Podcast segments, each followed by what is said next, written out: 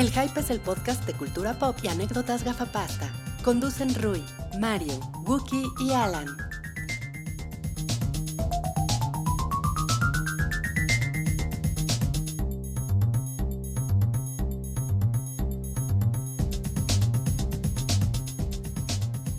Están ahí, mis vidas, me oyen, me escuchan. Me escuchan,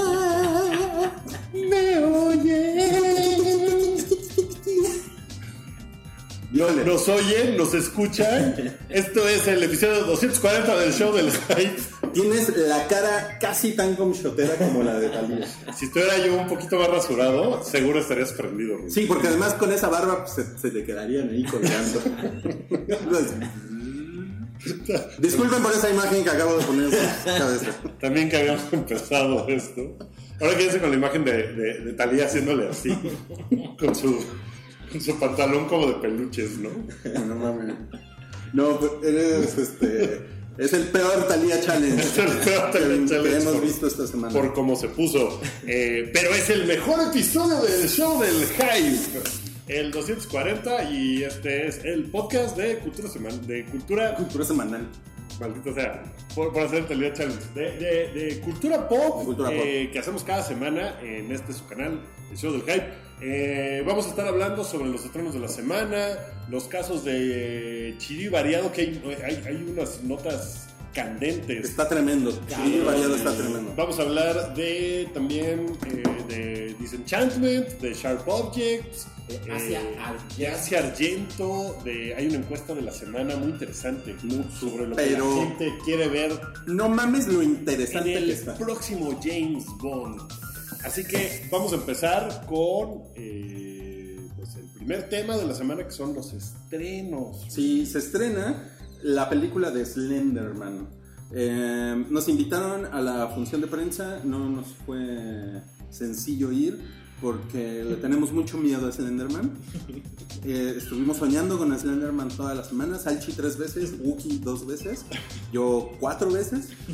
Y entonces decidimos no ir a la función de prensa de Slenderman. ¿Te da mucho miedo Slenderman? Es una figura que te causa Nos, cierta nos- aprensión. nos da miedo a todos. A ver, Ah, Slenderman, esta película, eh, cuéntame Rui, ¿es ficción? Es ficción porque... No, no, es que, es que espera, recuerden- mira, búrlate de mí, todo lo que quieras, pero hay un documental sobre Está basado en hechos reales. Sí, pero el Bueno. documental de HBO que se llama Tienes razón, Wookie. que se llama Beware the Slenderman Ajá. es sobre las niñas estas de Wisconsin, creo que fue, en Estados Unidos, que apuñalaron do- dos niñas, eh, apuñalaron a una tercera niña. Que era amiga suya. Eran amigas, eran como de segundo de secundaria, una Mm, cosa así, ¿no? Tenían 12 años. Tenían como 14 años. Ellas tenían 14, la amiga tenía 12. Una cosa así. Y, y hay un documental en HBO sobre eso, pero no, esta película, Slenderman, es la película de ficción de Slenderman. O Ok, sea, ok. es como la onda de... mm, eh, de dónde viene Slenderman, ¿no? Y que tiene ahí como un... ¿A qué se dedica? ¿A qué se dedica? ¿Qué hace con esos Estudio, brazos? trabaja. ¿Cuáles son sus hobbies? ¿Qué hace con esos brazos tan largos? ¿Qué hace? Se pone bloqueador porque tiene la piel muy O sea, pálida. lo, lo entrevistan así de, no, pues yo hacía, eh, que, no es, hacía que no es documental. hentai de tentáculos, pero pues no fue tan bien, y entonces tuve que irme a otro lado. No. Acompañan a Slenderman a comprar ropa. ¿no? Ahora me dedico a la plomería. Le, le inventaron una, una mamada de historia y que este, la casa de Slenderman y que- Ah, sí. sí. Bueno. o sea, pero, pero entonces es una, es, o sea, es una obra de ficción donde una obra de ficción. Slenderman y aterroriza a unos niños. O sea, lo que, lo que estamos viendo es como. No, pues, creo que es con adolescentes. Y lo que estamos viendo es como un personaje creepypasta, que es el personaje más famoso de las creepypastas del internet. Que pues ya tiene su película, ¿no? Básicamente, ¿no? O sea. es el primer caso que llega a eso. O sea, Edgar se cae y no tiene su película. No, pero los Angry Birds. Ah, los Angry Birds, sí, sí, claro. su película. cosa. Pero es, pero es un, es un fenómeno del, pues, de los smartphones, ¿no? O sea, como que son cosas que sucedieron al mismo tiempo. O sea, los Angry Birds y Slenderman yo creo que son, se deben de llevar un año. O sea, Slenderman es como Slenderman es de 2007, ¿no? 2000, sí, 2007, 2008. Es una cosa así. Tuvo su origen en un concurso de Photoshop. Así es. Ajá. eh, en un sitio que se llamaba Something Awful, creo. algo así. Ah, no recuerdo ese dato. Eh, Ujú. y- Pero era crear un personaje. Ujú. Y este güey hizo Photoshop. Photoshop. en unas fotos viejas diciendo así como de "Eh, la única foto que queda del incendio del orfanato tal y allá a lo lejos se ve Slenderman, ¿no? Ujú. Y la gente le empezó a poner sus propias interpretaciones, entonces se convirtió en así Como una leyenda. en una leyenda, pero que además no tiene, o sea, no hay un canon, ¿no? No hay un canon del origen de Slenderman porque todo el mundo le, le agregó cosas, o sea, no hay un... Bueno, sí se puede encontrar la creación del que lo diseñó. Sí, sí, puso pero- su historia. pero no hay, o sea, no hay una cosa como de, ah, eh, el, el George Romero y los zombies, así son los zombies de George Romero, sino que es una cosa Ajá. como que tiene muchas Pero eso es nuevo, eso es nuevo, eso es, eso es lo moderno. O sea, lo, lo natural de las leyendas y de los mitos es que no existe el canon. Eso es una mamada de mentalidades de 40 años para acá. O sea, o sea vean ustedes, por ejemplo, eh, las historias de los hermanos Grimm son, o sea, están tomando leyendas viejas Ajá. y ellos, bueno, ellos las modernizaron en su momento y siguió la historia, ¿no? O sea, pero ¿Qué me dices del chupacabra? O sea, no hay un canon del chupacabra. No hay un canon de esas. O sea, es más, o sea, casi prácticamente todas las obras de Shakespeare están basadas en, en historias así, folk Porque, tales. porque ¿no? Shakespeare no existió, era una corporación. Era, una, sí, era, un cole- era el colectivo Shakespeare. Era el colectivo Cats. sí, pero no, o sea, los cánones, no, o sea, los- el- esa cosa de un canon es como una cosa realmente. O sea, es lo chingón de esto que sucede con, con Slenderman, Bueno, es con las creepypastas. ¿no? muy interesante que a mí me, me entusiasma mucho que tenga una película y luego vi comentarios de la película y tiene 9% en Rotten Tomatoes. Eso es predecible, ¿no? Sí, creo que es, lo- es más interesante el fenómeno Sí. que Claro. lo que es el resultado. Está culero que le hayan hecho una película chafa, porque es un personaje que podría dar para eh, ir más allá de los cajones de abajo del internet, Sí, ¿no? sí. El Creepypasta Cinematic Universe. Eh, ahora, Sí, también lo, lo sea- que estaría culero es, por ejemplo, el otro día nos hacíamos la pregunta de quién es Slenderman, quién es el dueño de Slenderman, ¿no? Y, y por ahí ya hay un listillo que lo registró y ya debe de haber varias batallas legales. ¿Cómo le hizo Sony? Es de Sony, ¿no? Es de La Sony. película. ¿Cómo le hizo Sony para hacerse los derechos de eso? Pues seguramente debe ser un desmadre legal, ¿no? O sea, no debe de ser algo muy, muy sencillo. Creo que la Wikipedia tiene La información por ahí al Y- respecto. Y, todo para hacer una culerada. Sí, y además, pero además de eso, es- es- está pinche que se corporativice, ¿no? Porque, pues entonces al rato, o sea, por ejemplo, los videojuegos de Slenderman, yo he jugado uno y es muy cagado, es muy bueno. O sea, muy divertido. ¿Son de VR o son click, eh, ponte Ese- click no, y eso? es Son como- persona. Sí, Pero no es es como un juego de- que creo que apareció en Steam en algún momento hace varios años. Yo lo jugué más bien en PlayStation, ahí ya lo, ya lo pude bajar ahí. Y este, pero pues es un juego que, pues, es- o sea, lo único que hace es como agregar un poco más al mito de Slenderman y introduce algunas cosas, como hay, hay un niño blanco con un hoodie que te persigue y que de hecho es lo más culero del juego. Es horrible, ¿no? que ese hijo de puta este, O sea, es horrible porque es muy complicado. es muy complicado, pero además eh, te asusta muy culero el pinche Squink. ¿no? Y, eh, y, y- y está chingón, pero es un juego independiente. O sea, esto estaría pinche que al rato hagan cuatro películas de Slenderman, las cuatro estén culeras. EA agarra la licencia de eso y haga Slenderman contra culeros. Jason. Lo veas, ándale, o lo veas en Burger King, ¿no? En una promoción. Abrazando a Wills. Wills creo que ya no existe, ¿eh? No, eso no existe. Wills es el niño en silla de ruedas de la gang. Ok, pues es una opción para ir a ver el fin de semana la película de Slenderman. Sí, si ustedes quieren ir a ver la película de Slenderman, Que, que en realidad sí es una cosa muy teen. A los teens les vale un carajo lo que diga la crítica, ¿no? O sea, si la crítica hace pedazos una película, o sea, un teen de 13 años No que, importa. que en realidad lo que quiere es ir a asustarse un poco y que no es una película, seguramente no es una película super gore ni... Seguramente sí, no. Entonces debe de ser como... Es PG-13. Pues sí, justo. Entonces si tienes 13 años dices, "Nah, mames, claro que voy. Y- Pero yo, yo creo que más jóvenes, ¿eh? O sea, yo, yo creo que Pero cham- ¿cómo van a entrar al chamacos- cine si es PG-13? ¿En qué mundo vives? Sí, pues, vivo en México y aquí no existe PG-13. Es México. Este, no, no, yo creo que 9, 8, 9, 10 años, ahí es donde está más, más chingón como para ir a ver una cosa así. Ok, de Slenderman. ok. Bueno, se estrena Jóvenes Titanes en Acción, la película. Que en inglés se llama Teen Titans Titans. Go to the Movies. Y, y es como el Deadpool Team de DC, ¿no? Ajá. O sea, le hablan a la cámara, se burlan, se burlan del Marvel, se burlan de ellos mismos, se burlan del el universo cinematográfico de DC. Sin el humor sexual, pero la misma. Sí, es, es muy teen y está muy cute todo. O sea, y está todo teto como de, mira, tiene unas nalgotas, ¿no? Y le pica con un alfiler y se desinfla. Y cosas, tiene este tipo de cosas muy... Que eso pasa en la vida real, ¿no? Se ve muy cagada. si eres Alejandra Guzmán, sí te pasa, ¿no? Ay, tú Ay, Eh, o sea, es una película, es, es de las películas de DC que más se me antoja ver. Porque sí se ve muy cagada. A mí me parece que se ve muy bien. Se A ve muy mí- bonita, además. A mí me, pues, me, me pasa lo que les decía ayer en el podcast de, de Patreon, que son este, caricaturas, ir a ver el cine caricaturas. a mí me prende. Ok. Esta, esta me parece que sí tiene más la onda película animada que caricatura. A lo mejor, O sea, creo que está más hecha así, pensada así. no sé. Entonces, creo que puede estar.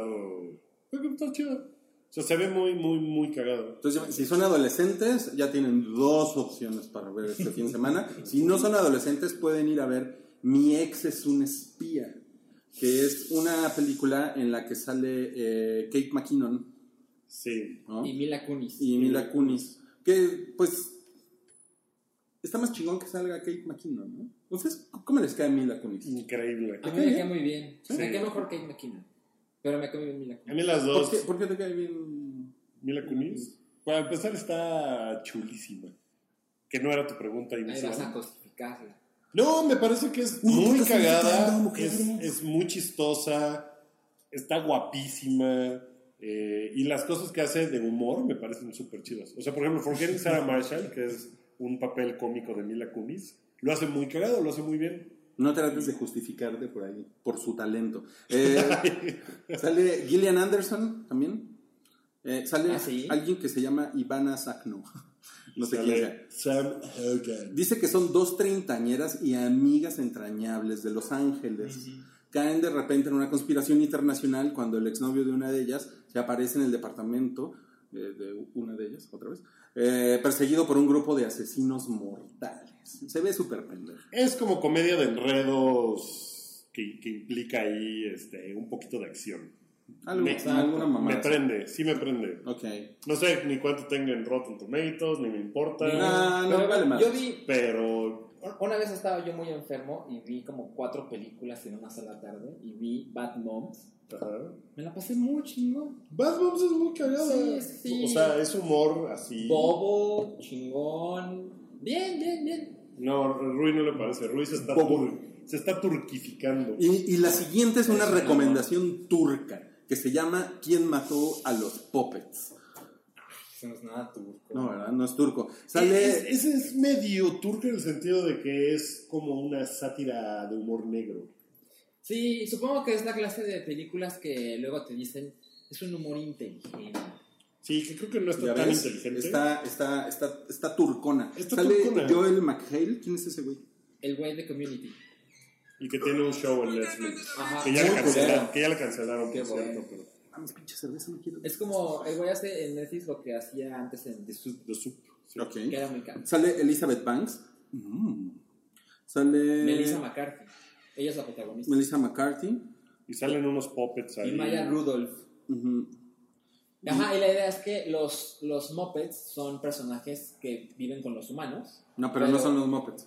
Son los puppets. Los Puppets. Es como, es como Avenue Q. O sea, es como contar una historia ahí con personajes que son puppets.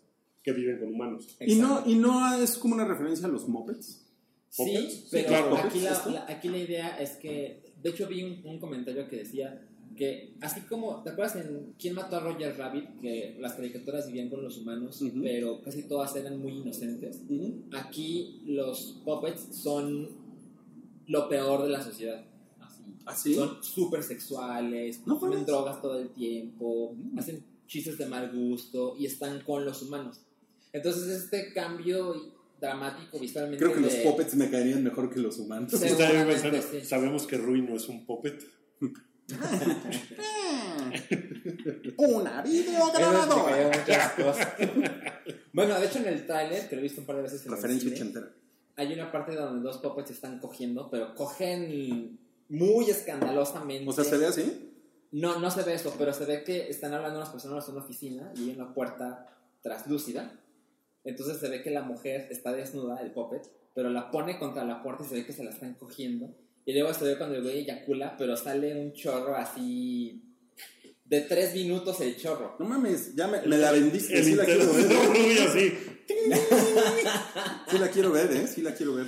Pues está bien que haya más escenas de, de puppets cogiendo después de Team America. ¿Se acuerdan de Team America? La vi. Sí. Que salen, que salen las marionetas cogiendo marionetas. y también cogen así como desenfrenadamente. Bueno, está re- recientemente el caso de Ted, que es un, que Claro. es un muñeco con muy mal gusto. ¿no? Ya, tema para Patreon. ¿eh? No mames, ya está. Y, y eso nos hace preguntarnos si eh, el conejo Blas probablemente tenía una, rela- una relación íntima con el mago Frank. Ahí está la respuesta. No, no era trivia a la referencia ochentera. Una videograbadora. Ese güey siempre re- regalaba videograbadoras. Ok, Eh, este. y por último, Hay una que se llama Los Adioses. Eh, Los Adioses, que creo que es una película, no, es turca, es mexicana, pero es cine mexicano-turco. Exactamente. ¿No? Es una película que es de la vida de Rosario Castellanos. Ajá, que es una escritora mexicana muy importante que tiene una librería en, Tiene una librería que es, la- es de su propiedad, aunque ella murió hace 70 años. Eh, no, pues es, es una escritora muy importante y esta es su biografía, ¿no? Biopic. Su biopic. La, la dirige una chica que se llama eh, Natalia Beristain. Beristain. Se ganó una Ariel a mejor actuación, creo. Eso no estoy seguro. Pero- Llegaron y le dieron así una bolsa de detergente a Ariel. No, mames, Ahí está su Ariel. híjole. Sí, el año que entra, patrocinado por ACE. Así ya se dieron los Y además se, lo dio, se le dio, híjole, voy, voy a empeorar el chiste. Se lo, se lo dio eh, el expresidente Vicente Fox, ¿no? Porque no ves que las mujeres son lavadoras de dos patas, según Fox. Oye, y si, y si Roma gana, entonces la gente Roma, el que le da. De hecho, la persona está trapeando. El director de marketing de Ariel así, "Hmm, no me gusta nada. ¿En qué momento se metió Roma en nuestros premios? Bueno, creo que, creo que es una película que está chido que haya biografías de eh, personajes mexicanos y Sí. mexicanas importantes. Rosario Castellanos, yo nunca he leído nada de ella, no Yo tampoco. hipócrita, pero pues, es una figura importante en la literatura mexicana y está bien. ¿No era, saber no era poeta? La verdad, no, no, no sé, no era poeta. Eh, Mira, yo tampoco lo sé, pero Verónica, con quien yo hacía Anomalía, ella fue a la premier. Y me dijo, porque a ella le gusta mucho la, Rosario la Castellanos. obra de Rosario Castellanos. Y tengo entendido que es una historia muy interesante la suya. Entonces, ella fue a la premier hace un par de días, bueno, quizá más días, y me dijo que le gustó, que está muy bien, y que la historia se cuenta en etapas. Entonces te muestran a Rosario Castellanos más joven y luego la no tan joven. Y que cuando acabó la función de prensa, que todo mundo se fue a, a preguntarle cosas a la que in- le interpretan cuando es joven, Mm, porque es una mujer muy guapa aparentemente. Nadie le preguntó nada a la otra Rosario Castellanos y menos a la No, directora. man. Nadie. ¿Nadie? Órale. Pero creo que es una película bien hecha, bien actuada. Sale Dani Jiménez Cacho, Ka- Karina Gidi y Pedro de Tavira. ¿Cuál es la guapa? No sé. Pero, pero Ahí voy, ahí a la- googlearla. Voy a googlearla ahorita. Pero ven, es que eso es lo que pasa cuando tienes en el, en el elenco a alguien tan guapo. pues, obviamente. No, pero no. Te robas la No, atención, pero- te robas la atención, ¿no? Pues obviamente, pues, está cabrón, güey, ¿no? tú puedes ser modelo de cerveza indio. No sé si eso es un insulto. una- Pues puede ser las dos cosas, ¿no? Pero hoy estoy tomando Bad Light. Bad life. Bad Pero creo que es una, es una película que sí vería. Yo no acostumbro a ver cine mexicano, de hecho lo evito. Pero esta sí le quiero dar una bien, oportunidad. suena bien. Sí, sí. Ustedes Véanla, véanla. Digo, No, no. juzgar el resto de las cosas que hay en el cine este fin de semana, No, yo la verdad creo que pasando al siguiente tema, eh, podrían hacer un esfuerzo por llegar al, al final de la miniserie de HBO, Sharp Objects. Es miniserie, ¿verdad? Es se miniserie. acaba Son y ocho se acaba. episodios. Sí, y se acaba este domingo ya, el octavo episodio. Yo estoy al día. ¿Vas al día? Yo voy en el 6. Ok. Me falta el 6 y el 7 para Se ponerme pone al día. Se pone chingón. Pero bueno, ¿cuál es el cuál es el balance, Sally? Bueno, yo vi el primer episodio porque me gusta Amy Adams y me gusta Gillian. ¿La escritora? Eh, Flynn. Gillian Flynn, exacto, que es la escritora de- del libro que provocó esta miniserie. Y confío mucho en HBO. Y además la dirige la misma persona que dirigió Big Blue Lies. Ujú. Entonces, y me gustan mucho las miniseries, entonces todo, todo encaja, ¿no? Y el primer episodio me gustó cabrón. El primer episodio es mucho como de la historia de un crimen, un par de crímenes en un pueblo pequeño. Ujú. Entonces pensé en True Detective, y la, la fotografía está poca madre, y las actuaciones, todo muy chingón. Entonces dije, eso se va a poner caro. Los siguientes episodios, a pesar de que son buenos, y están muy bien hechos, y están bien actuados, y están bien escritos, no tienen el mismo tono que el primero. O sea, esto no es un spoiler, pero los siguientes van sie- siete episodios transmitidos hasta ahora.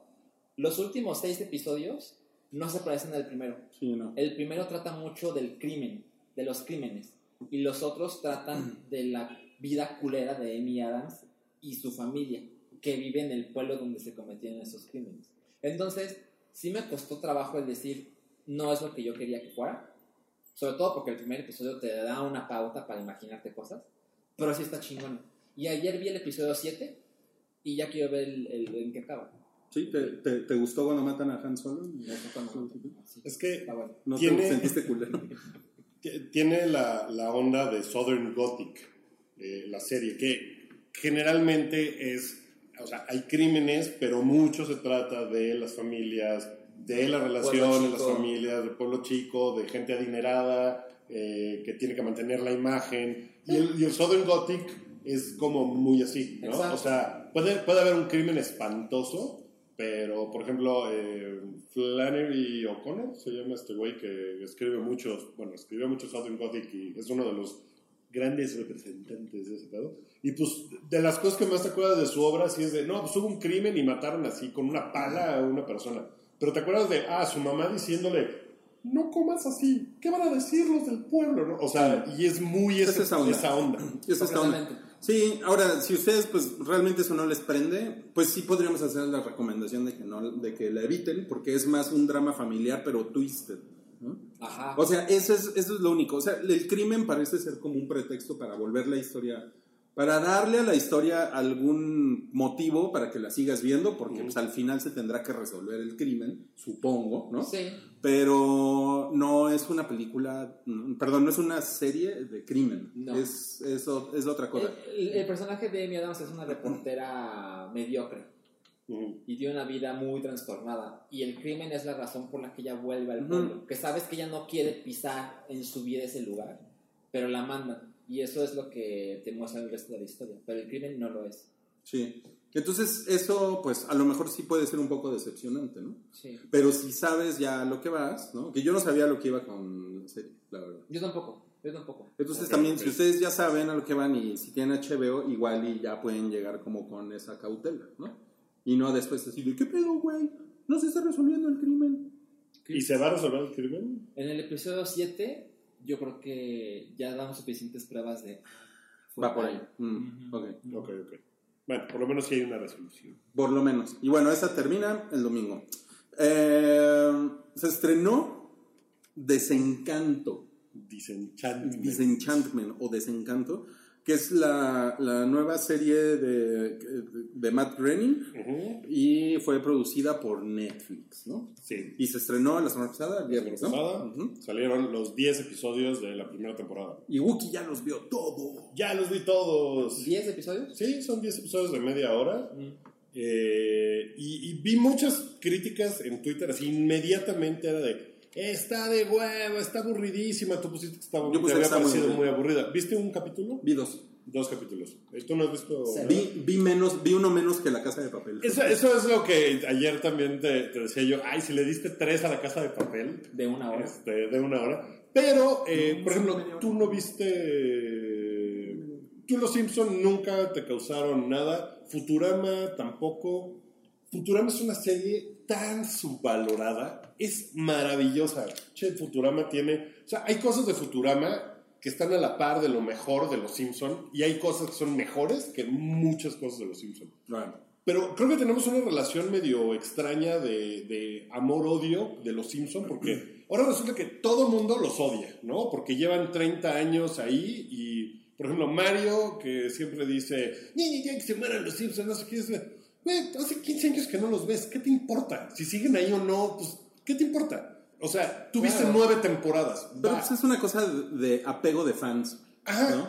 Eh, ¿Qué le, está, qué le está pasando a Star Wars, por cierto? que le está pasando a Star Wars. Y, y creo que Disenchantment eh, está en una posición rara porque no pretende ser los Simpson, no pretende ser algo que la gente diga, ah, voy a ver al nuevo Homero. No, o sea, no va por ahí para nada, aunque es el mismo estilo porque es Matt Groening, tiene un humor es que tal. oye, cabrón. O sea, si las series se ven iguales, esperas que te dé lo mismo que. Pero, que pero la animación, por Tiene un ejemplo, humor muy parecido. Tiene este estilo de, de punchline, ¿no? Que como que hay un silencio y de repente sale el punchline. sale ¿no? un punchline por ahí.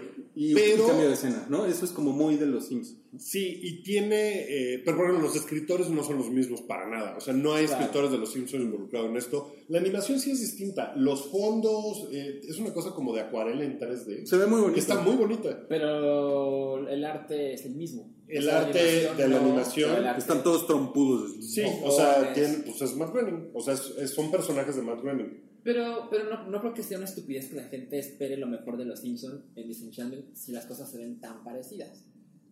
Aunque Un sea más Groening puede verse de otro modo. No. No es una Matt estupidez, pero, O sea, pero, pero está culero para Matt Groening, que pues es como su bendición y su maldición a la vez, Sí, ¿no? exacto. Porque pues es un güey que creó una de las cosas más icónicas que ha habido en la cultura pop en los últimos en medio siglo, ¿no? Sí, Y este y que no mames, la, la gente lo va a medir siempre por eso. Entonces, Claro. pues, pues también Por ese eso, güey por eso que, Futurama no le fue tan cabrón, aunque era una serie. O sea, a mí dame Futurama por encima de Ricky Morty el día que quieras. Me parece que es mucho más chingona. Este, he visto muy poquito de Ricky Morty, pero Futurama me parece así maravillosa. Pero la gente como que veía y decía, no, no, no son los Simpsons, ¿no? Y, y entonces la hacía a un lado. Debo aceptar que Disenchantment empieza bastante lento. Empieza aburrida. Los primeros tres capítulos no son particularmente brillantes, no están chidos. Entiendo que la gente la haya visto y haya dicho, eh, no me Pero es que gustó. tiene que poner el setting, ¿no? Tiene que poner el setting y, y son personajes que nunca habías visto y que te tienen que explicar medianamente qué son y todo. A partir del cuarto se pone muy cagado. Muy cagada para, para gente que puede ver más allá de esto no son los Simpson o que, o sea, en tu caso, por ejemplo, probablemente nunca te guste porque no tienes, o sea, no, no tienes el gusto adquirido de los Simpson ni de las cosas que ha hecho este güey, ¿no? Entonces, probablemente. Pero también eso era una, era una ventaja para mí, porque entonces podía yo como... Entrarle Ah, fresco yo- sin- De hecho, yo le entré fresco, así... Porque, o sea, yo no tengo un pedo con los Simpsons, en realidad. Ah, o sea, no no, los odio, pero pues, tampoco me gustan ni nada, ¿no? De hecho, creo que es más cagante la, la gente que se pone dos horas a hablar de los Simpsons. Eso sí es así como de, güey, no mames, ya me voy. ¿no? Ya detente. Sí, sí, sí, porque aparte como que empiezan a competir a ver quién sabe más de los Ah, Simpsons. sí. Ah, y además es de no Los. Simpsons de la temporada 4, que pasó en 1996. ¿no? Es una cosa así muy rara. Pero bueno, a partir del cuarto capítulo de Disenchantment se pone muy cagada. Tiene un capítulo increíble que es el 7. Y lo que está muy chingón de esta serie, a diferencia de las otras, es que es una serie. No son capítulos aislados, Aislados. de bits aislados y ya. O sea, tiene final. Tiene una historia. O sea, todos, todos los episodios van hacia el mismo lado. Y se acaba la temporada y dije, no mames, tiene unas posibilidades esto de ponerse súper chingón porque empieza, todo empieza como en el mundo del castillo y Dreamland se llama el- la tierra donde pasan ahí las cosas. Y de repente al final ¡buh! se abre el mundo así súper cabrón. Y le da muchas posibilidades a que haya muchas Yo cosas sí muy la voy a chingonas. ver. Ojalá te guste. tiempo, pero aguanten, aguanten tres capítulos, porque Ok. sí, los tres capítulos están Voy a- como de... Voy a, hacer un, esfuerzo. voy a hacer un esfuerzo y... El 4 y el 5 son muy cagados y el 7 está poca madre. Está muy chido. Si no, o sea, si, si el 4 y el 5 no les gustan, no les Ya gustaría valió nada. Sí, o sea, y pues ni pedo, ¿no? Pero yo, yo estoy muy dispuesto a defenderla porque sí me pareció que está muy cagada. No, no me azotaba yo las paredes de risa. No trata de ser ¿No, particularmente. ¿no hiciste las tres rayas de caca? No, no, no, no lo hiciste. ¿Sabes? No trata de ser particularmente astuta y, y de esa onda como Ricky Morty, que me parece una serie, perdón, pero es, o sea, los fans de Ricky Morty son gente que es así como de, yo lo vi antes que todos, ¿no? O sea, Son inmamables. ese pedo de que es súper clever la serie, esta serie no intenta hacer eso. Intenta hacer otra cosa, tiene un humor muy bobo a ratos eh, y, y me parece que está chingón, me parece que está fresco. No, es, no tiene 48 chistes metidos a huevo por segundo, sino que te cuenta la historia. Y está padre, y eso Nos- me gusta. Nos van a caer los fans de, de Rick and Morty con, con antorchas. así. No, pues mira, Pues eh, eh, es Nos así como de convénceme, ¿no? O sea, díganme episodios de Ricky Morty que deba yo de ver y a lo mejor los veo y digo, no mames, esto es genial. Pero me parece que los fans de Ricky Morty sí son muy en, en la onda de. eh, tú no sabes nada, yo lo vi antes que tú. Y este, yo estaba hablando de Ricky Morty desde 1998, antes de que se le ocurriera a su creador. Y ¿A tú, cuáles prefieres? no. ¿A los fans de Radiohead o No. de Ricky Martin? Los de Radiohead están muy, muy apaciguados, entonces esos están chidos. Sí, Y conozco un par de fans muy chidos de Radiohead. De Ricky Morty creo que no conozco. Bueno, pero ya estás grande. Bueno, él es Ya estás- arroba Wookie Williams. Ajá. A él le pueden tirar, tirar así sus, sus bolsas con caca. No mames. Sí. Pero seguramente van a ser unos insultos súper claros, súper brillantes que no voy a entender. No, Bueno. pues bueno, eso fue el, eso fue el, el, el bloque 1. El Solo primer quiero, bloque. quiero terminar eh, este bloque eh, haciendo un, un llamado al, A, las- a, la, a la sociedad. a la sociedad en general, a las autoridades y al desgraciado infeliz que secuestró a Fernando el Guampa. There was something in the air that night. Ah, qué poca madre. ¿Por qué, ¿Por qué, sangre ¿por qué hacen eso? Sangre de, de Fernando el Guampa. Es lo único que tenemos. Oigan, ahorita que regresemos en el otro bloque, regresemos y le dan así click next. ¿no? Sí. Eh, si están suscritos, pueden, eh, se, se corre el video solito. Eh, vamos a hablar del caso de Asia Argento, de eh, de The Eagles, de Big Bang Theory. Chidillo variado y no cállate, pues. Ahorita, ahorita nos vemos en el otro video.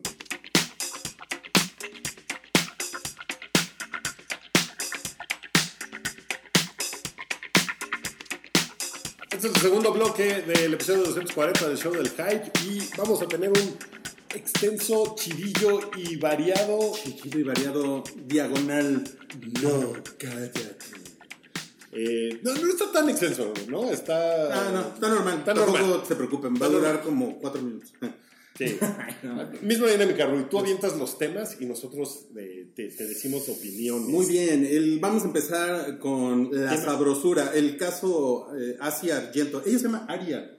¿Se llama Aria? Se llama Aria, sí. Estaba leyendo que no, que no pudieron.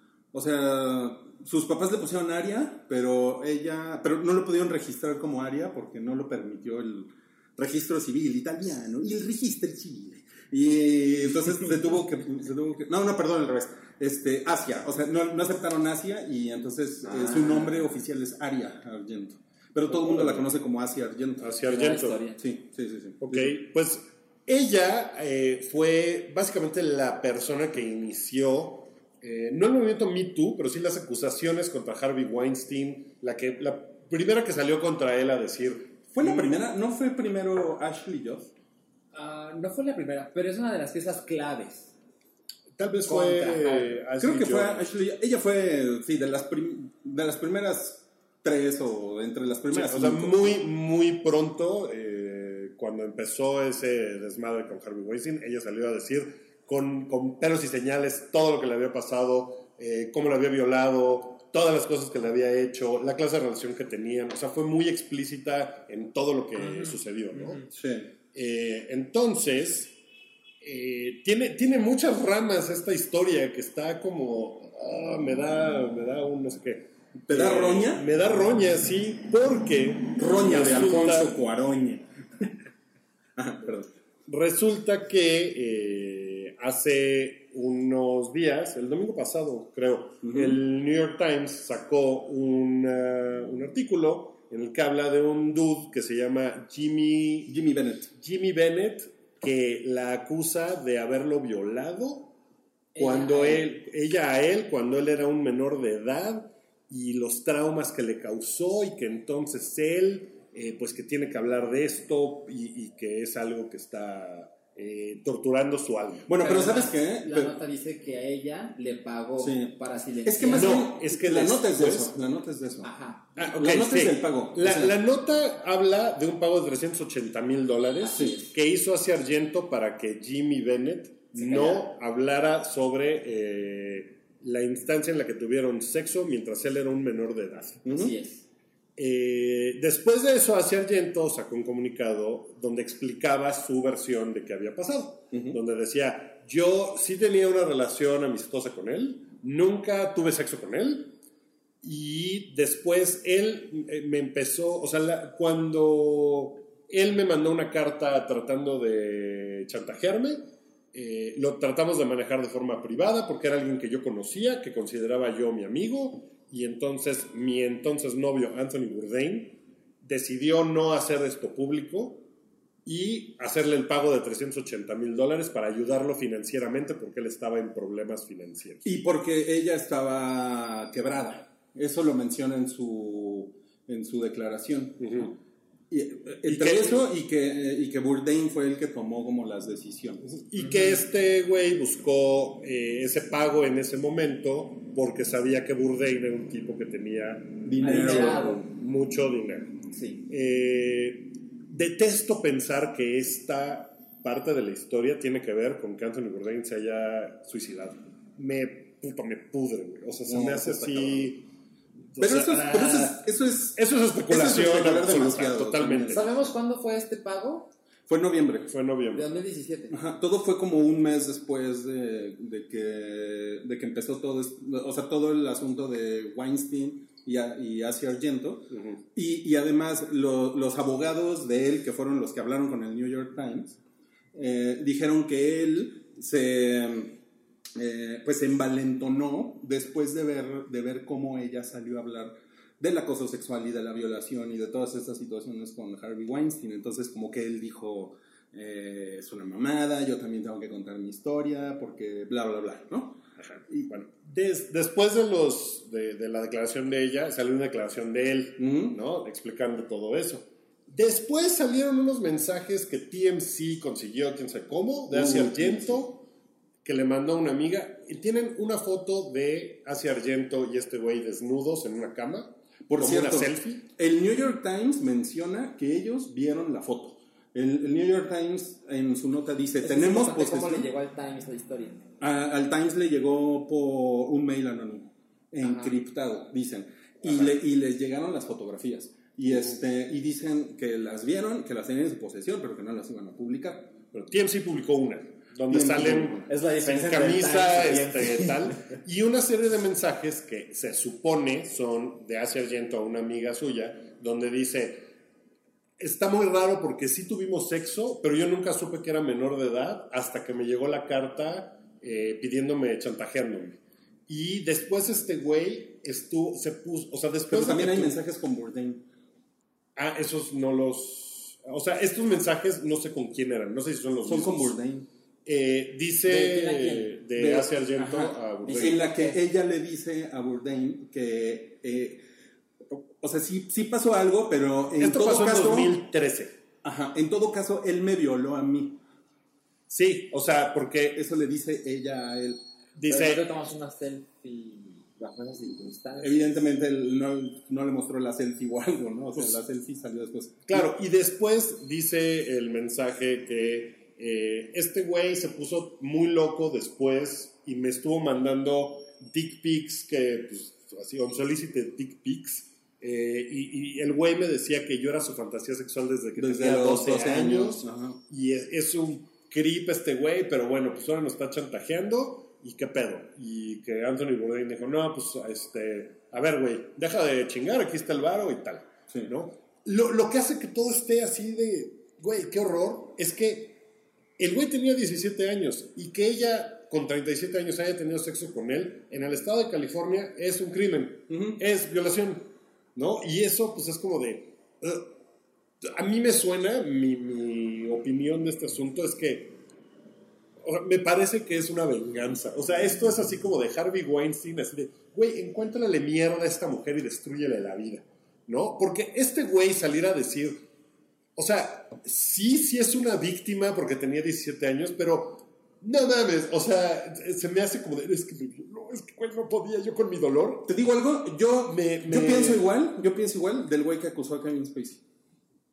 Pienso exactamente lo mismo. Porque es un güey, aunque haya tenido 14 años. Careful. Pero, ¿sabes? careful, pero es- espérame, espérame. Porque es un güey que, aunque haya tenido 14 años, es un güey que se la pasó de fiesta en fiesta. Con, con Kevin Spacey.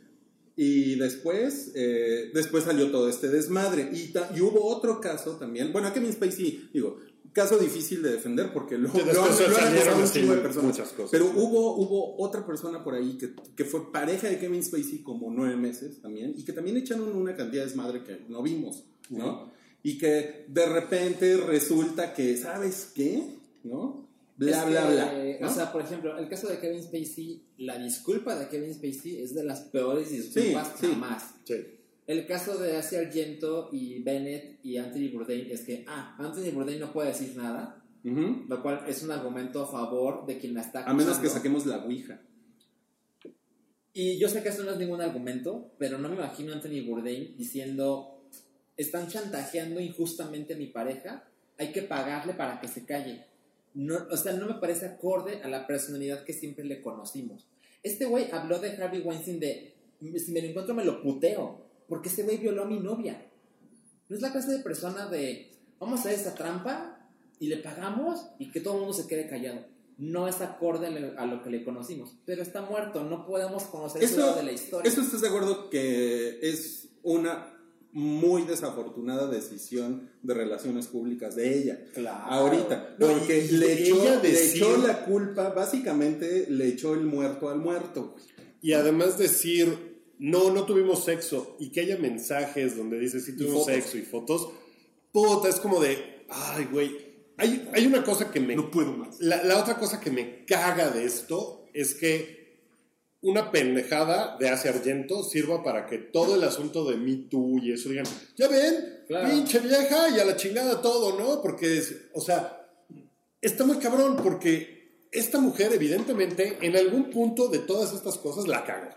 Evidentemente, ¿no? O sea, no sé si fue tener sexo con este güey sin saber si era menor de edad o no, en pagarle el dinero y no ir a denunciar, me está chantajeando por esto que pasó y yo no sabía, tal, eh, o, o mentir de que no habían tenido sexo cuando sí tuvieron sexo. En algún punto Ahí ella la cagó, ¿no? O sea, lo hizo mal. Pero eh, tirar abajo, o sea, porque el abogado de Harvey Weinstein ya salió a decir, Claro. ya ven, no mames, no se puede confiar en esta mujer, tal cosa, y se me hace puta terrible, güey. o sea, se me hace así como de, es un slap en la cara así total. Es algo muy, muy culero que le ha pasado al, o sea, al Me Too, esto. O sea, yo creo que es algo súper dañino. Y este, y bueno, Asia Argento no se ha ayudado porque ella primero no quiso hablar con el New York Times. Este, tardó mucho en dar la cara, en dar una declaración. La declaración que dio fue una mamada. ¿no? Y otras personas como Rose McGowan también no mames la pendejada que puso en Twitter también. Porque son muy amigas. Fenomenal, güey. Primero dijo que la conocía desde hace... No, yo la conocí cuando fue todo este desmadre, hace 10 meses, ¿no? Y des- le empezaron a poner fotos en Twitter la gente de no te hagas pendeja, la conoces desde hace años. Así, foto de 2004 y así, ¿no? Entonces, como una cosa como contradictoria. Pero realmente no se detuvo ahí, sino que Rose McGowan puso en Twitter que siempre hay que creerle a las víctimas, que es como una de las... Eh, es como Sí. una de las máximas de, Del- del no, no- no nada más del Me Too, sino en general como del, de todos los asuntos del, de los acosos sexuales, de las violaciones, etcétera, etcétera, ¿no? Sí. Y en este caso, entonces Rose McGowan puso, eh, no sabemos bien, la información este, se tiene que verificar, eh, Eh, por favor, hay, que- hay que ser gentiles. Y, güey, la, la han destruido en Twitter por poner eso, porque es una gran contradicción Es que- con, con el pedo de este, siempre hay que creerle a las víctimas. está mal entendido, creo yo. O sea, cuando, cuando dices siempre hay que creer a las víctimas, yo comparto esa filosofía, pero no significa creer y no preguntar. Es creer que su acusación es válida e investigar. No es, o sea, porque lo opuesto para mí es negarlo. No es que alguien me violó, no es cierto.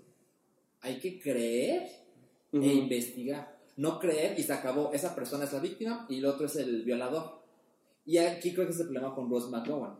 Si este hombre es una víctima porque fue, era menor de edad y hace Argento tuvo sexo con él, entonces es una víctima.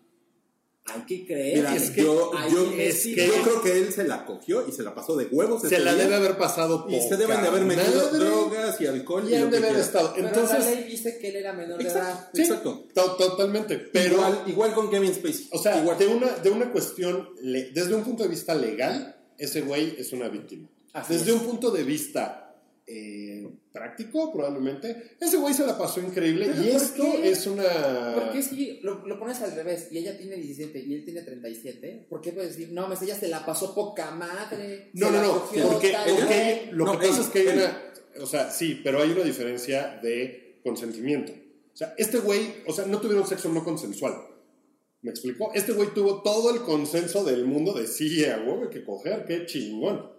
Ah, la ley dice que no. Ah, no del todo. Es que no lo sabemos. No, o sea, No, o sea, no sabemos, es la especulación y es lo que yo creo, como dices tú, seguro se la pasó de huevos. Yo- yo creo que se Entonces su onda de, es que es mi, mi, güey, mi trauma en la vida, o sea, y todo esto lo estoy diciendo fuera del marco de la ley y lo que dice la ley, si la ley dice una cosa y ni pedo, y así es, ¿no? Pero fuera de eso, mi especulación es, o sea, esto me suena a que es una cosa de venganza para chingar a la vida hacia Argento. Y hacia Argento no se ha ayudado para Creo nada. los tres estamos de acuerdo en eso.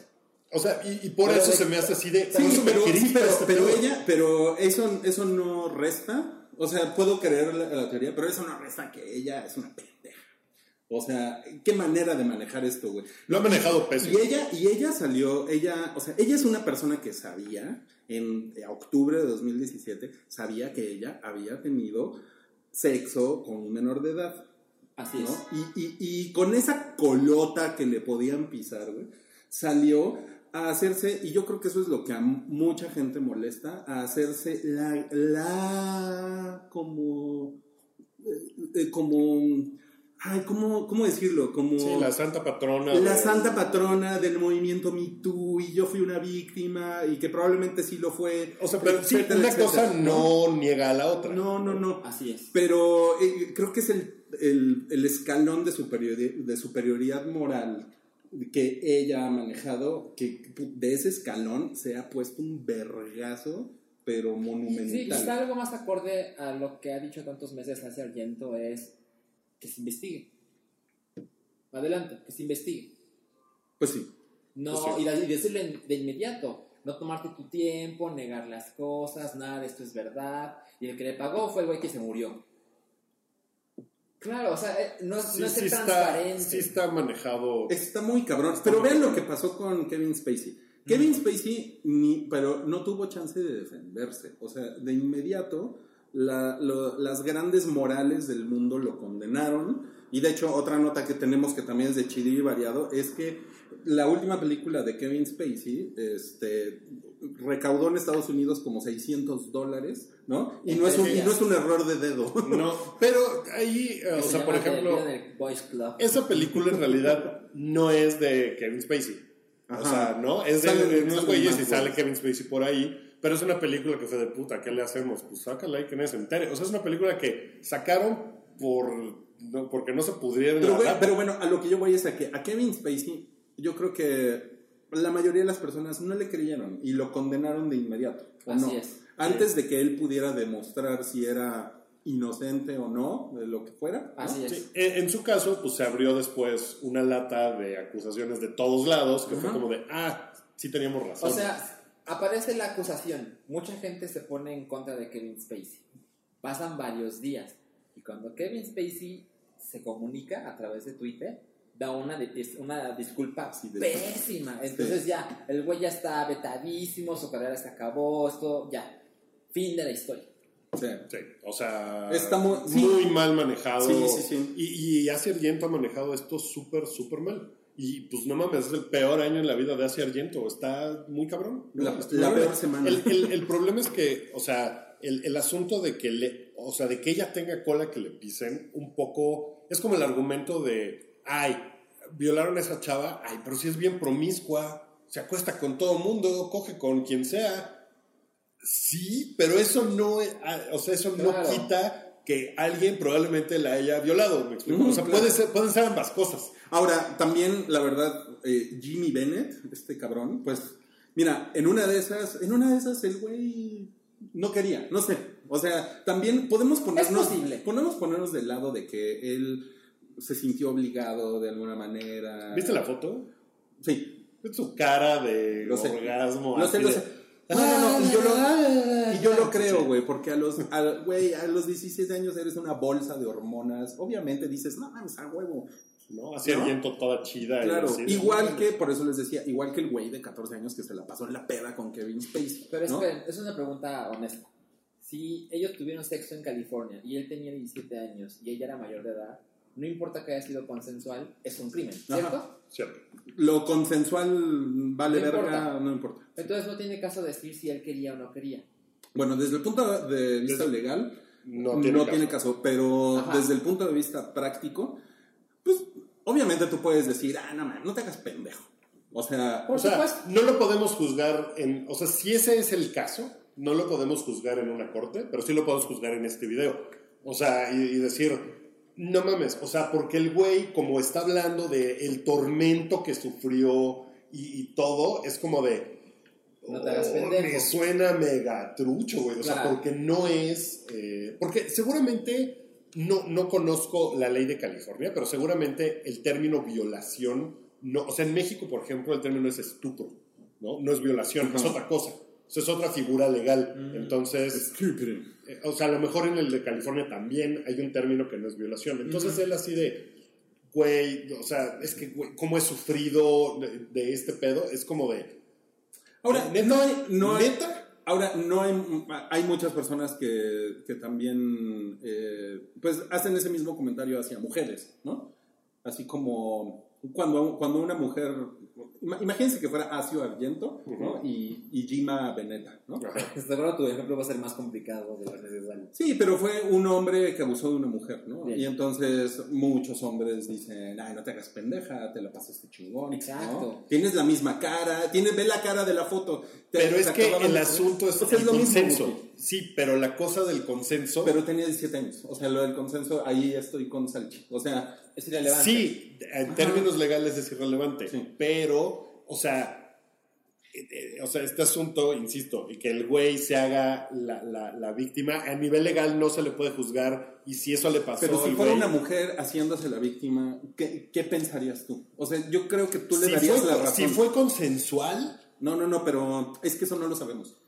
Estamos especulando. Pero si, si fuera Gima Beneta, eh, la, la del caso, yo creo que tú pensarías, o sea, conociéndote, yo creo que tú pensarías que sí abusaron de ella, ¿no? Tú no dirías, ah, pinche vieja, no te hagas pendeja. sí, porque el 99% de los casos, o sea, es, o sea, es violación de un güey a una chava, y que usan la fuerza, y que la chava, pues no, o sea, si un Incluso güey después de llega... ver la selfie. y se les trepa encima así, pues. Incluso después de ver la selfie. Este. Está Sí, difícil. está Creo difícil. que eso va a, conseguir- va a continuar en otro episodio. Miren, o sea, variado. vamos a discutir esto un chingo de rato más. El hecho es que todo lo del Me Too tiene una fractura ahorita muy cabrón. Sí. O sea, ya existía gente que Y- decía, y está "Seguro son súper mentiras, culero quieren eso". dinero, es puro, es todo es falsedad. y ahora este, es, este, güey, este güey no habló del pago de los 380 mil dólares, ¿o sí? O sea, No, no, dijo, me pagaron 380 mil Casi dólares. todo y lo han, no dicho, lo han dicho sus abogados. Casi todo lo han dicho. Y los abogados de ese güey. Eso los está pagando Harvey Weinstein. O sea, Está es así de. no, cabrones los abogados de este güey, ¿eh? Porque esto sí. O sea, se agarraron. No, me agarraron en curva a esta mujer, pero brutalmente, güey. Sí, está muy cabrón. Pues sí. Ahora, si, si le hicieron un pago de 380 mil dólares, pues por lo menos debe haber firmado un non-disclosure agreement. Es que ¿No? se Y supone güey- que ella no quería eso. Eso lo, eso lo, eso lo menciona también. Bueno, lo de Pues, Stormy sí. Daniels y Trump también había un non-disclosure agreement. A ella le pagaron y ahora ya está diciendo todo. Pero sí, pero es diferente porque Es el güey es el presidente. Sí. O sea, sí hay una cosa ahí que hace que eso sea... Harvey Weinstein sí pagó para callar gente y los hizo firmar un NDA, un Non-Disclosure Agreement, y se supone que ella no quiso el NDA. Eso lo han dicho así abiertamente. Sí, porque esto ella lo dice como de no fue para callarlo, fue para ayudarle. Exacto. ¿No? Está, está hecho un desmadre Es una y me- muy difícil de y, me, y me emperra muchísimo esto, güey. O sea, me pone... No, me- está cabrón, está cabrón. caga, está horrible. Pero, ¿sabes, ¿sabes qué me emperra a mí también? Que, que van a hacer una secuela de Death Note Eso sí, en perra. en Netflix. Bueno, todo el mundo sabe que la película es una puta mierda. Yo ni la vi. Pero seguro mucha gente la vio. Yo la vi, tú la viste. Yo la vi. Rick la vio. ¿La viste, Rick? No mames, qué pena. Ok, olvídense del pinche hype en 1080, güey. HD mis huevos. Regresamos al, al low-fi, güey. Bueno, pues Netflix, mira, hasta me parece así, pinche descaro honesto. Así. La, Descaro película- honesto. la película es bien culera, pero la vio un chingo de gente, entonces a lo mejor hacemos otra. Ven, por eso el meme que les decía ayer de Fred quitándole la máscara a Netflix y por abajo Netflix es Televisa. ¿Sí? Así es. Y hablando de eso, Made in Mexico, el reality de los de los fifí, De la gente de la gente fifí. fina. Güey, no ma- me encanta la palabra fifi. Está Es padrísimo, una ¿no? chingonería esa palabra. Fifi versus furries. Ay, güey. Bueno, además la fuente que tenemos para esta nota es quién. ¿Quién? ¿Quién? ¿Revista quién? La, la revista Está, quién. está cabrón porque voy a pronosticar esto. Va a ser un putazo. Sí. La va a ver un chingo de gente. Claro. Y todo el mundo, porque seguimos siendo una sociedad completamente aspiracional. eh, donde las historias de los ricos nos parecen así. ¡ah! Babeamos por ver esas historias. Les dio la nota. Made in Mexico expondrá la vida llena de lujos y aparente perfección de los participantes, quienes lucharán por mantenerse en este selecto grupo social donde el apellido de Abolengo es el pase de entrada. El, el apellido de Abolengo, o sea, Abolengo Pérez, ¿no? Ajá. En esta primera emisión podemos ver nueve historias de los socialites más famosos de México, entre ellos Pepe Díaz, Shanik Aspe, Fernando el Wampa, cuando la que aparezca. queda de él, Kitsia Mitre, Columba Díaz y Carlos Girón Longoria, quien es el eslabón que une al resto de los participantes. Verga. Suena Suena horrible. culerísimo. Suena culerísimo. Va a ser el, yo- el éxito del 2019. Yo, yo estoy contigo. Yo Y creo se que estrena, va. no, se estrena el 28 de septiembre. Ah, ya se estrena. No mames, pues, No, ya no. Ya, va a ser una cosa así de locura. Qué pinche cosa más horrenda. Hagan Bueno, un pacto de no verla. Pacto de sangre, ¿no? Ahora mismo. Tal vez veamos un episodio para comentarlo aquí. Yo no. Ah, yo sí. Sí, yo sí, No, yo, bueno, yo tengo, tengo buen De aquí a estómago. Rui, no, ¿qué pasó con los días? no lo puedo creer. ¿Qué Ok, pasó, paparrín? Bueno, eh, viene Gorilas. Va a, cerrar, va a cerrar su gira mundial. Se ve, que, se ve que les gustó el, el calor, el calor del, del, del público mexicano con, su- con ¿Vieron- sus encendedores. vi- vieron el- en los 90.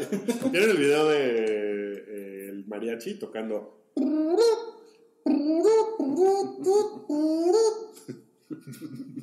Creo que te sale mejor lo de Talía. No mames. Miren, a ver, es el 24 de octubre en el Palacio de los Deportes. Es el último día de la gira mundial de gorilas. Ujú. Y ya están los precios. Y los boletos salen. Va de 1980 pesos a 580. Y salen el 29 y 30 de agosto. Dos Yo, yo estoy ahí, ¿eh? Yo estoy ahí. Tú no fuiste al Vive. Yo no fui al Vive porque. ¿Qué hueva? Pero cuando vimos Arcade Fire estuvo bien chido. Sí, pero me, me- me dio- en esta opción me dio hueva. Ya también tengo más artritis, ¿no? Ya estoy más grande. Pero. Sí, Ahora dije. estás ahí. Sí, dije así, Diosito, si vienen gorilas, si vienen Solo solos, ellos. Sí, güey. Y eso, eso Pues, pienso pues ahí está. Y también viene Wizard Ven, pero a Cholula.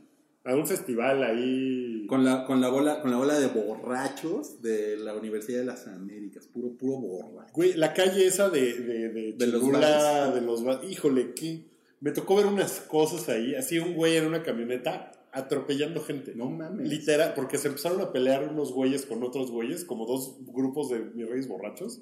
Y un güey así en su camioneta, encima No, de la banqueta, ahí lo atropellando tienen, gente. y tío. así de, hmm, Tío Wookie escandalizándose por lo que hacen los chavos cuando están tomados. Mira, el, lo de Wizard-. Este. Lo de Wizard en será el 8 de diciembre en el Festival Indio Catrina. En. Cholula, Puebla. Indio Catrina. Irán a tocar eh, África. Ay, Seguro sí. Chun, chun, chun, chun, chun, chun. Va a haber gente que solo los conoce por esa canción. Es la, es la- de chun, chun. Chun, Sí, esa chun, es. chun, chun, chun, Nos van a bajar de YouTube. Oigan, y bueno, eh, salió en la semana. eh, ¿Ya hay algo más de Whisper? No, A la todo. Este, salió en la semana que Eagles tiene ahora el disco más vendido de la historia porque En Estados Unidos. en Estados Unidos. Así claro. es. Buen punto, buen punto. Rebasó a Mamá sé, mamá sé, mamá cusa, mamá sé, mamá sé, mamá No, espera, cusa. esa viene en Off the Wall, ¿no? No, viene un thriller, güey. ¿Tiene thriller? Sí. Sí. Uy, ya, Bueno, me, pus- ya me sí. pusiste a dudar. Sí, ya. te- A ver, a ver, sigan hablando y Mejor, yo, lo mejor es la de. No mames.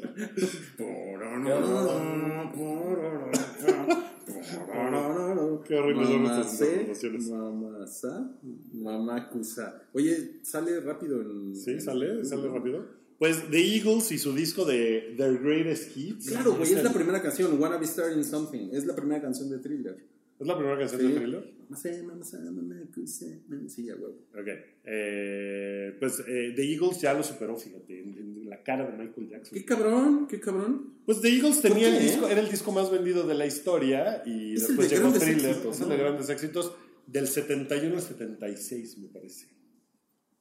A Creo, ver, tienen O sea, dos- es, tienen es- dos es- discos de es- grandes es porque viene la de Hotel California. Pues viene Hotel California y tienen otra. Es que. The Eagles tiene. eh, Y la de... No, Hotel California es un disco aparte. No, Bueno, sí, pero- no viene Hotel viene California ahí. No viene Hotel Hotel California, es de no después. Entonces, Según ¿para, yo. entonces, ¿para qué lo compran? Seguramente Pues- lo compraban. pues porque trae- mira. Ah, no viene. No, viene. Viene Take It. Easy. Viene.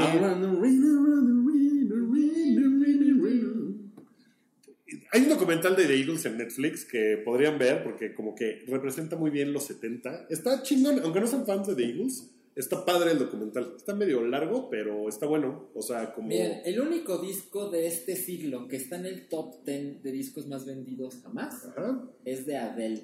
de Eso es a 2011. nivel mundial. A nivel mundial. El de Adele vendió cabrón. Vendió 25 millones en el mundo, 14 en Estados Unidos. Sí, fue el disco donde viene la de. Hello. Hello. Qué gran video. Qué Ahí gran, les va mi, mi, mi papada como de Adele. qué gran cover. Eh, que todavía pues, ese disco fue como el último que vendió discos, ¿no? Sí, exacto. Yo creo, o sea- Exacto. Y, y creo que ya sale con un Nokia, ¿no? No, Hello sale en el disco 25, que es de 2015. Entonces, ¿no, ¿no fue ese? No, era la de Rolling in the Deep, el éxito de Exacto. 21. Ah, ok. Mijo, haru, haru, Hari Hari Ho. Tenemos a Thalía, a Ah, espérenme, y falta Faye. Jesús, Ay, ¿por qué estaba hablando por teléfono? Todo nuestro periodismo con ese Angelito ya valió madre. Eres el Ok. costero. ya las últimas dos notas. Las últimas dos notas. Eh, The Big Bang Theory por fin se va a ALB. El Se próximo el año. 2019. ¿A ti te gusta The Big Bang Theory? Ok. Güey, es, es una serie muy pinche, ¿no? Yo tengo la idea de que es muy, muy ¿Sabes? Yo culera. vi, yo vi las primeras dos temporadas. Y creo que estaba bien. O sea, muy pendeja. Y las pero siguientes 10, Me perdí. ¿Cuántas van? 12. Wow. No, nunca, nunca vi esa mierda. No, pues no. Eh, Pero bueno, ya se va a acabar. Pues como nunca la vi, pues en realidad Pues se, se no la- me la- importa. pero el güey ese es muy famoso, ¿no? Es Ahora es Jim Parsons, pero quería como 50 millones de dólares por episodio o algo así, y entonces ya no, ya le dijeron. eh, A lo mejor mejor no. fue su manera de matarla, ¿no? ¿Cómo le hago para que esta madre se muera? Sí. Denme 50 millones por episodio. Que- que algo así, como que, como que ese era el, el rumor, pero, pero bueno, pues eso va a acabar. A la gente que le gusta un chingo, pues lo siento. Sí, ni modo. Qué bueno que les guste. Ok. Eh, bueno, la, hicimos la encuesta de la semana, eh, la semana pasada, y fue, eh, pues, la misma, o sea, fue la encuesta que pisereamos aquí en el podcast, Con Eh, el run run de quién va a ser el siguiente James Bond. ¿Quién les gustaría que fuera James Bond? Idris Elba, Tom Hiddleston, eh, Tom Hardy o Eugenio Derbez. Y pues empataron Idris Elba y Eugenio Derbez. Mexican Power. Me preocupan, chavos. Me Derbez, preocupan. Y ya regresen Derbez. al pinche guampa de miedo. Güey, Eugenio Derbez en una película de Bond, de Sidekick de Bond.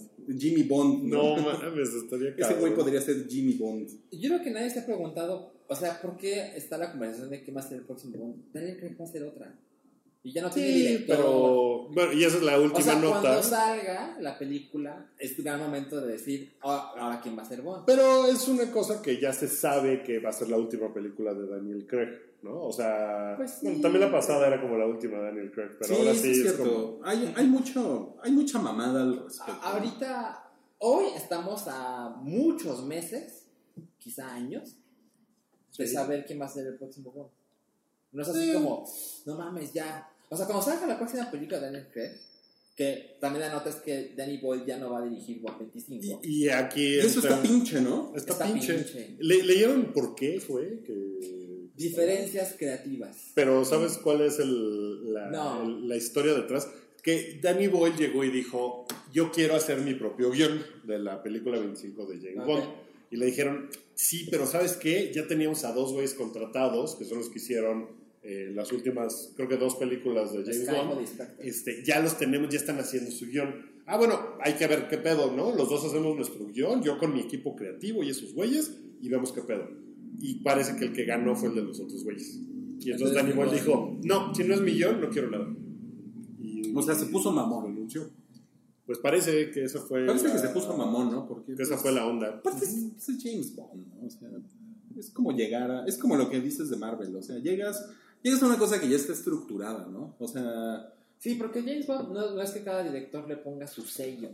Tal Es vez su sello las- visual, Pero, o sea... pero debe de- como debe de los directores quieren cosas diferentes para cada actor, pero no depende del director. Debe de haber detallitos, referencias ahí como cues. ¿Quién dirigió Casino Royale? ¿Cómo se llama este güey? Fue el de GoldenEye. Fue eh, Faye. Faye. Bueno, Faye, la, la cantante Faye dirigió no es que le haya puesto un sello. Fue lo que coincidió en el momento de Daniel Craig, su físico, los productores. Hay que hacerlo gorilón al güey. Y continuó eso en su serie. Me da, me, da, me da gusto que estás asumiendo que Faye No, fue sí, la que yo- dirigió. yo te creo. Salchi, hay que investigar. Eres mi IMDB. Oigan, eh, bueno, eh, ah, les dijimos que íbamos a leer algunos comentarios de, en la sección Hola, son unos pendejos, eh, aquí en el Hype, que son comentarios que nos dejan en YouTube. Por ejemplo, nos comentaron, creo que fueron demasiado duros con la Casa de las Flores. Es cierto que habemos muchos que odiamos las, las telenovelas de Televisa, pero eso no quiere decir que odiemos el formato del teledrama. No, evidentemente no. Ok. Hay telenovelas mejores que otras, ¿no? Además. Sí, claro. Sí, definitivamente. Este, Rodrigo dice, ya salió que mataron al de UF porque andaba con una venezolana casada y el marido le metió ocho plomazos. Creo que nomás fueron tres, pero pues igual lo mató. Ok, ok. Eh, qué hermosa calidad puso Moisés. Gracias, ese va para, para Rick. Es el podcast que más me ha gustado. Esa también es culpa de Rick. Eh, episodio 239. Porque no solo hizo la- la- el trabajo detrás de cámaras, escribió el guion. Escribió también, sí, Los no mames, chistes. Los chistes, todo. Josh Rocco, que siempre le pone un título a los, al Ah, podcast. No, es un chiste que me gusta. Es muy chingón, sigue haciéndolo, no te hagas pendejo, no eches la hueva, cabrón, pon el título, güey. Ah, eh, ¿Qué tal, eh? Y lo deja de hacer y nos bloquea. Este, episodio 239, un chino de chistes con Fernando el Guampa en HD. Está poca madre. Omar Díaz, el negro Vin Diesel ataca de nuevo. ¿eh? Uh, ¿qué tal, eh? David, pinche macho cabrío, hasta que regresas, ya quédate, ya lo mandamos a la verga, no se preocupen. Eh, Julio dice, mi mamá lleva más de 10 años pidiendo a Colin Farrell como James Bond. ¿Y, y cómo está tu mamá con la frustración? Eh, ¿Cómo, cómo maneja la frustración? ¿Cómo maneja la frustración? Este, Mail Fail, Mail Fail dice, eh, si pensaba que los episodios sin Mario eran buenos, perdón Mario, este episodio sin Mario y con Cabri es increíble. ¿Ok? Em, Hay un ¿Qué? El Cabri le da sa- el sabor al caldo. Puso un, un Mario, no, otro Mario. No es el mismo Mario. Ok. Puso Mario Flores. A mí no me gustó el episodio. O, o puso Cabri le da sabor. Nos puso Nomás me voy un episodio y ya lo hacen en HD. Eso sí nos lo puso Mario. Mega Alejandro dice, ya dejen a Fernando el Guampa, de, de personaje tercerón del hype. No podemos, puta madre. Eh, Tamara Prieto, vamos a mencionar el Tamara Prieto, dice, madre mía, ¿puedes hablar más despacio y vocalizar, por favor? Eh, se refiere a un video que subimos hace tres años. ah, Sí, da- Ox Ox Marshall Gracias dice, por ver. Tren a Busan está aburrida a más no ¡No poder. ¿Qué película tan más culera? No mames. ¿Cómo se llama? Ox Marshall. Suena a que no andas muy seguido por aquí. Ay, Oxy. Y Ángel dice, Cabri miente, en Netflix no está la película de Melanie Apocalipsis Zombie. Cámara, cabrí, cámara. Le vamos a ¿Cómo se- pasar los ¿Se llama. Melanie? Melanie, Sí. Ok. Dice dice Cabri. Pero ya ni, ya ni sabemos. Ya sabemos. Bueno, eh, dejen sus comentarios en los videos y la próxima semana leemos más en la gustada sección. Hola, son unos pendejos. Eh, nosotros. Sí, busco mucho. ¿eh? Nosotros somos unos pendejos. Ustedes no son pendejos. Eh, no, nosotros somos los pendejos. O sea, ustedes nos dicen hola, son unos pendejos. Eh, y ya fue todo. Esto es el fin del segundo bloque y último. No busquen un tercero. No, No, hay. no hay tres. Eh, Se acabó. Esto fue eh, Show del Hype, episodio 240. Rick, muchas gracias por estar en los controles. Gracias, Rick. Y pues nada, muchachos. Adiós. Nos vemos la próxima. Nos escuchan mis vidas. y ahí es cuando cantas, Rick. Ah, este, ¿Cuál era? La de... Es que yo quería cantar una de Fate, no una de Talía. Ajé. las de Talía no me las sé. Pero... ¿No, ¿No te sabes este, piel, piel morena? Tú eres mi piel, no. Ya, adiós. Tú eres mi piel. Tu apoyo es necesario y muy agradecido. Aceptamos donativos para seguir produciendo nuestro blog y podcast desde patreon.com diagonal el hype.